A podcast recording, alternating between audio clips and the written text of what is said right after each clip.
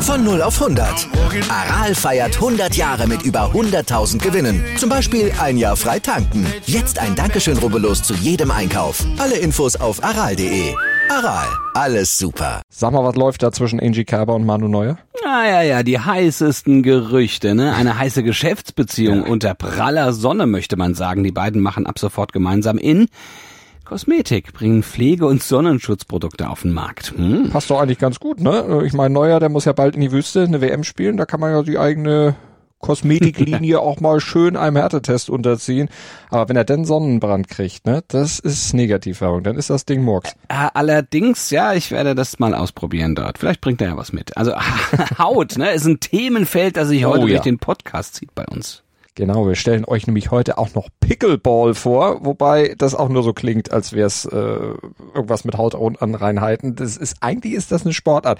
Man muss es auch englisch aussprechen, also es hat mit, mit Pickel nichts zu tun. Naja, lasst euch mal überraschen, gell? gleich gibt's die Auflösung. Außerdem geht's noch um ein Thema, das allen unter die Haut gehen sollte, und zwar Nachhaltigkeit im Wintersport. Oh ja, und die Kurzanalyse zur Champions League von gestern Abend, die haben wir natürlich auch noch für euch. Und damit guten Morgen zum ersten Sportpodcast des Tages. Hier ist Stand jetzt mit Andreas Wurm und mit Malte Asmus und wir haben natürlich gleich nach dem Opener für euch erstmal wieder den ganz aktuellen sportlichen Stand jetzt mit dem SID Newsblog parat. Darüber spricht heute die Sportwelt. Stand jetzt. Die Themen des Tages im ersten Sportpodcast des Tages. Stand, Stand, Stand, Stand. Jetzt mit Andreas Worm und Malte Asmus auf meinsportpodcast.de. Analyse. Mann, das war aus deutscher Sicht doch gestern ein sehr erfolgreicher Champions League Abend, denn Borussia Dortmund steht nach einem 0 zu 0 gegen Manchester City im Achtelfinale und RB Leipzig hat durch den 3 zu 2 Sieg gegen Real Madrid einen wichtigen Schritt ebenfalls in die gleiche Richtung getan. Gucken wir erstmal nach Dortmund. Dort hat sich der BVB auch dank einer Elfmeterparade von Torhüter Gregor Kobel gegen Riyad Mahrez den Punkt redlich verdient. Denn der reichte am Ende dank des 3 zu 0 von Sevilla gegen Kopenhagen dann auch fürs Achtelfinale. Aber das Remis war auch letztlich sehr verdient, denn der BVB agierte wirklich leidenschaftlich, defensiv vor allen Dingen sehr, sehr stark und ließ City in der ersten Halbzeit gerade mal einen Schuss überhaupt abgeben.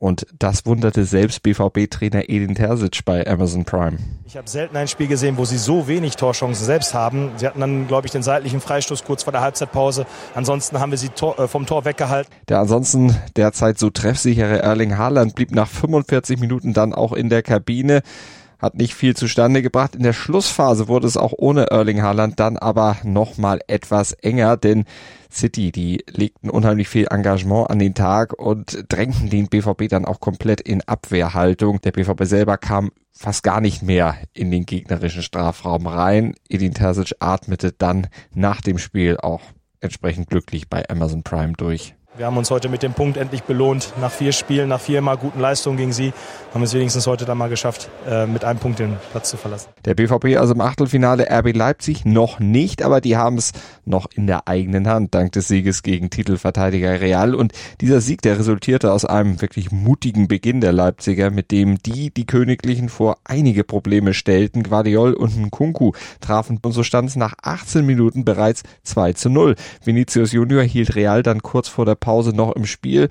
Nach der Pause erhöhte Real dann die Intensität, aber beiden Mannschaften gelang es lange nicht, Angriffe wirklich sauber zu Ende zu bringen, sodass dann erst Timo Werner kurz vor Schluss mit dem 3 zu 1 den nächsten Treffer schaffte. Nkunku verursachte dann einen Foul-Elfmeter, einen unnötigen im eigenen Strafraum, den Rodrigo dann zum Endstand von 3 zu 2 für Leipzig verwandelte. Real kam also nochmal kurz dran, aber danach war dann auch Schluss und Timo Werner durfte am The Zone Mikrofon das Ergebnis so kommentieren. So haben wir genau das, was wir wollten. Wir haben es in eigener Hand. Wir müssen nicht mal gewinnen. Das ist äh, eigentlich eine optimale Ausgangslage und äh, ja, haben uns verdient. Kommentar. Äh, die Idee, die der Ski-Weltverband da hatte, klang ja eigentlich ganz nett. Ein Abfahrtsspektakel von Zermatt in der Schweiz herunter nach Cervinia in Italien. Das wollten sie ausrichten. Das gab's noch nie. Nee, wäre eine tolle Idee gewesen. Im Prinzip absolut richtig. Aber die FIS hat äh, dabei einiges äh, gar nicht mit ins Kalkül gezogen. Vor allen Dingen eins hat sie außer Acht gelassen den Klimawandel. Und natürlich alle Warnung, dass es vielleicht zu warm sein könnte, dass vielleicht kein Schnee liegt, dass dieses Unterfangen vielleicht scheitern könnte. Haben sie alles in den Wind geschossen, haben sie alles ignoriert und trotz eines Hitzesommers, trotz eines warmen Herbstes haben sie einfach immer krampfhaft an dieser, ja, man muss sagen, großspurigen Idee festgehalten, das durchzuziehen dieses Spektakel da Anfang November.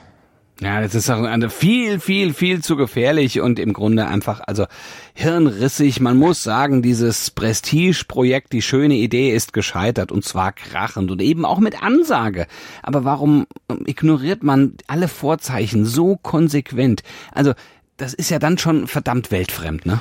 Ja, oder geldgeil. Ich glaube, da liegt naja, eher gut. der Hase im Pfeffer, ne? Bei FIS-Präsident Johann Eliasch. Auch der wittert einfach das große Geld, offenbar. Aber genau das ist ja eben der Fehler. Ne? Stand jetzt sollte es der FIS nicht um Gewinnmaximierung um jeden Preis gehen, denn es geht für die und im Grunde um den ganzen Wintersport und vor allen Dingen geht es um ja die Glaubwürdigkeit und die gesellschaftliche Akzeptanz des Wintersports in Zeiten der globalen Erwärmung, gerade eben im Kernmarkt Europa. Das wird ja alles schon sehr kritisch hinterfragt, aber diese Glaubwürdigkeit, die droht die FIS, die droht der Wintersport einfach zu verlieren, wenn über das Thema Nachhaltigkeit immer nur geschwallert und geredet wird, aber nicht mal auch irgendwie mal eine Idee in die Richtung umgesetzt wird oder diese ganzen Ideen, die da schon beredet werden, aber nicht auch mal mit Leben gefüllt werden. Naja, und was hieße das denn eigentlich im Umkehrschluss? Ne? Weniger Gletschertraining im Sommer, oh. weniger Reisen, auch nach Südamerika und natürlich weniger Rennen jetzt im Herbst.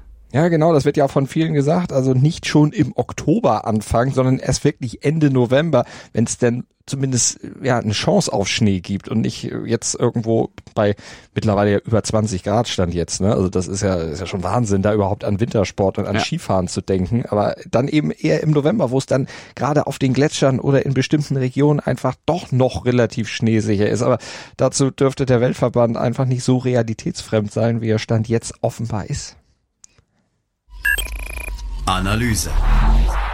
Hast du schon mal was von Pickleball gehört? Also bevor wir dran gedacht haben, dass wir das mit aufnehmen könnten, nicht. Aber jetzt natürlich in der Recherche tatsächlich ja. Sowas wie der neueste, ja der heißeste Scheiß aus den USA. Ne? Das ist so eine Trendsportart ja, ein Mix aus Badminton, Tennis und Tischtennis, also das Beste quasi aus drei Welten. Und ja, dieser Sport, dieses Pickleball erfreut sich in den USA extrem großer Beliebtheit, wenn man mal auf die Entwicklung der Aktiven da guckt, zwischen 2019 und 2021, da hat die Zahl der aktiven Pickleballer um 39 Prozent zugenommen. In Amerika spielen das Stand jetzt so bummelig 5 Millionen. Das, ist, das hat einen ganz einfachen Grund, der das Spiel ist extrem einsteigerfreundlich gespielt, mhm. wird so auf, auf, auf einem Badmintonfeld, ne, in der Größe, aber das Netz hängt tiefer und die Schläger sind doppelt so groß wie beim Tischtennis. Der Ball, das ist, der ist so aus Hartplastik.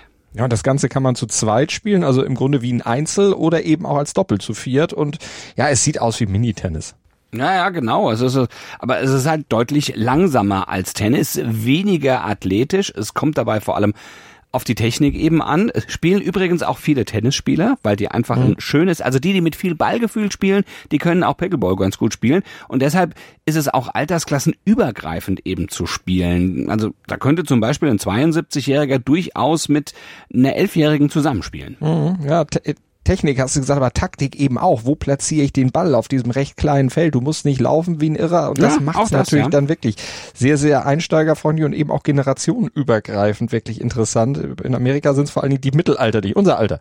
Wir, wir spielen das da ja, in Amerika. Ja. Ne? Äh, Habe ich übrigens aber beim Tennis Davis Cup, also am, am, Roten Baum, gibt es übrigens auch zwei Felder. Ja, also die sind mittlerweile ja. da eben auch schon zugange. Wilson ist ja ein großer Partner, natürlich im Tennis mhm. auch vieler großer. Und, und, und Wilson setzt sich ja sehr, sehr für ein. Also die sind stark da und ähm, sind auch sehr früh auf diesen Hype mit aufgesprungen. Ja, also und, und das, das Ganze, das, das ist hier ist es noch nicht so ein Hype wie in den USA, mhm. das muss man sagen. Ne? Aber seit 2017 ist die Anzahl der deutschen Vereine von drei auf über 60 gestiegen. Aber es gibt, das muss man dabei auch sagen, es gibt auch Probleme. Es gibt in Deutschland extrem viele Sportarten, äh, die Hallenzeiten benötigen. Mhm. Und das bremst natürlich die Entwicklung eben auch von Pickleball. Ja, denn Hallenzeiten sind leider recht rar gesät Ja. und man muss sich da mit sehr vielen dann eben teilen. Aber Halle ist unheimlich wichtig, weil du brauchst einen Hallenboden dafür, um das richtig spielen zu können, weil zum Beispiel auf Sand, äh, weil du sagtest Tennis und äh, roten Baum, da kannst du das gar nicht spielen, Nee, weil nee, nee, die Sandplätze sein, einfach ja, zu ja. uneben sind. Da springt dieser Hartplastikball überhaupt nicht richtig auf, beziehungsweise er verspringt dabei und äh, Mhm. dann kannst du natürlich kein vernünftiges Spiel aufziehen. Deshalb Tennisplätze scheiden aus, also es muss schon ein ebener und glatter Untergrund sein, auf dem gespielt wird. Naja, aber Malte, warum heißt denn dieser Sport eigentlich Pickleball, also Gewürzgurkenball? Ja, das ist gar nicht so genau bekannt, warum der so heißt. Es gibt einige, die sagen, das könnte daran liegen, dass der Hund der Erfinderfamilie, das hat eine Familie mal erfunden in den 60ern, um für ihre Kinder so ein bisschen Freizeitgestaltung betreiben zu können. Und der Hund, der hat wohl immer den Ball geklaut und der hieß Pickles. Also das ist eine mögliche Erklärung für den Namen, aber eine andere Erklärung ist, die haben einfach, nachdem das schon so ein bisschen populär war, erst keinen Namen hatte, nach einem Namen gesucht, der ja möglichst interessant klang. Und da haben sie einfach Pickleball genommen. Ja, hätte schlimmer kommen können. Marketing. Na, Das bringt der Sporttag. Stand jetzt. Bayern gegen Barcelona. Das klingt auf jeden Fall gut. Da brauchst du gar nicht irgendwie noch viel mehr erfinden. Das zieht für sich und äh, zieht heute Abend natürlich auch in der Champions League die Blicke auf sich. Denn die Bayern, die könnten ja zwei Fliegen mit einer Klappe schlagen. Zum einen könnten sie den Gruppensieg im Camp Nou klar machen und zum anderen könnten sie auch Robert Lewandowski in die Europa League schießen. äh, ja, dort spielen zu müssen, es ist zuletzt 2011 mit dem BVB passiert, ne? dem lieben Robert Lewandowski. Äh, Sollte Inter gegen Pilsen gewinnen, stünde das übrigens schon vor Anpfiff, Anpfiff fest. Ja, und dann wäre egal, was die Bayern gegen Barcelona machen, aber ich glaube, die würden dann trotzdem nochmal gerne gewinnen. Also parallel zu den Fall. Bayern, ne, eben das Prestige, das willst du, willst du zeigen da und dann eben vor allen Dingen auch gegen den alten Kumpel. Da nochmal zeigen, wie doof das war, dahin zu wechseln. Ja. Na. Parallel zu den Bayern übrigens, Eintracht Frankfurt und Bayer Leverkusen, die sind auch noch im Rennen, die kämpfen ja auch noch über, über oder um das Überwintern in der Königsklasse. Frankfurt braucht gegen Olympique Marseille dazu unbedingt einen Sieg und ja, den benötigt Leverkusen natürlich bei Atletico Madrid auch. Ja, und die Frauen des VfL Wolfsburg reisen in der Champions League zu Slavia Prag. Also, aber ich meine, die sind ja, die sind ja eine feste Größe. Die reisen da voller Selbstvertrauen hin. Und haben ja auch zuletzt äh, wirklich stark performt. Äh, deutlicher Auftaktsieg gegen St. Pölten in der Champions League haben sie gefeiert. Und natürlich in der Bundesliga das Prestigeduell gegen Bayern München dann auch nochmal klar gewonnen. Ja, ja, also viel Spaß euch bei diesem Sportprogramm und gerne wieder bis morgen früh ab 7.07 Uhr sind wir wieder für euch da im Podcatcher eurer Wahl mit dem ersten Sport-Podcast des Tages. Denkt ans Abonnieren, denkt ans Bewerten, dann verpasst ihr hier gar nichts. Und dann hören wir uns morgen. Gruß und Kuss von Andreas Wurm. und Malte Asmus. Wieder live von Ihrem Toyota-Partner mit diesem Leasing-Auftakt. Der neue Toyota Jahreshybrid. Ab 179 Euro im Monat. Ohne Anzahlung. Seine Sicherheitsassistenten laufen mit. Und ja, ab ins Netz mit voller Konnektivität. Auch am Start die Toyota Team Deutschland Sondermodelle. Ohne Anzahlung geht's in die nächste Runde. Jetzt los sprinten zu Ihrem Toyota-Partner.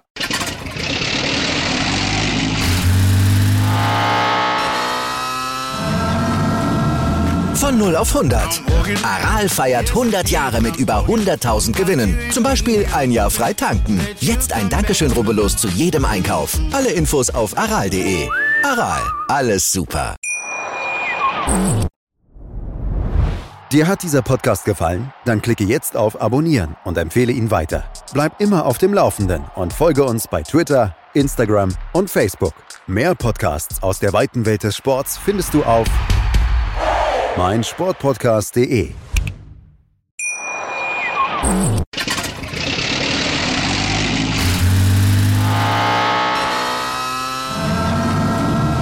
Von 0 auf 100.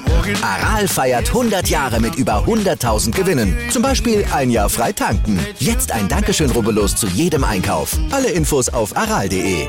Aral, alles super.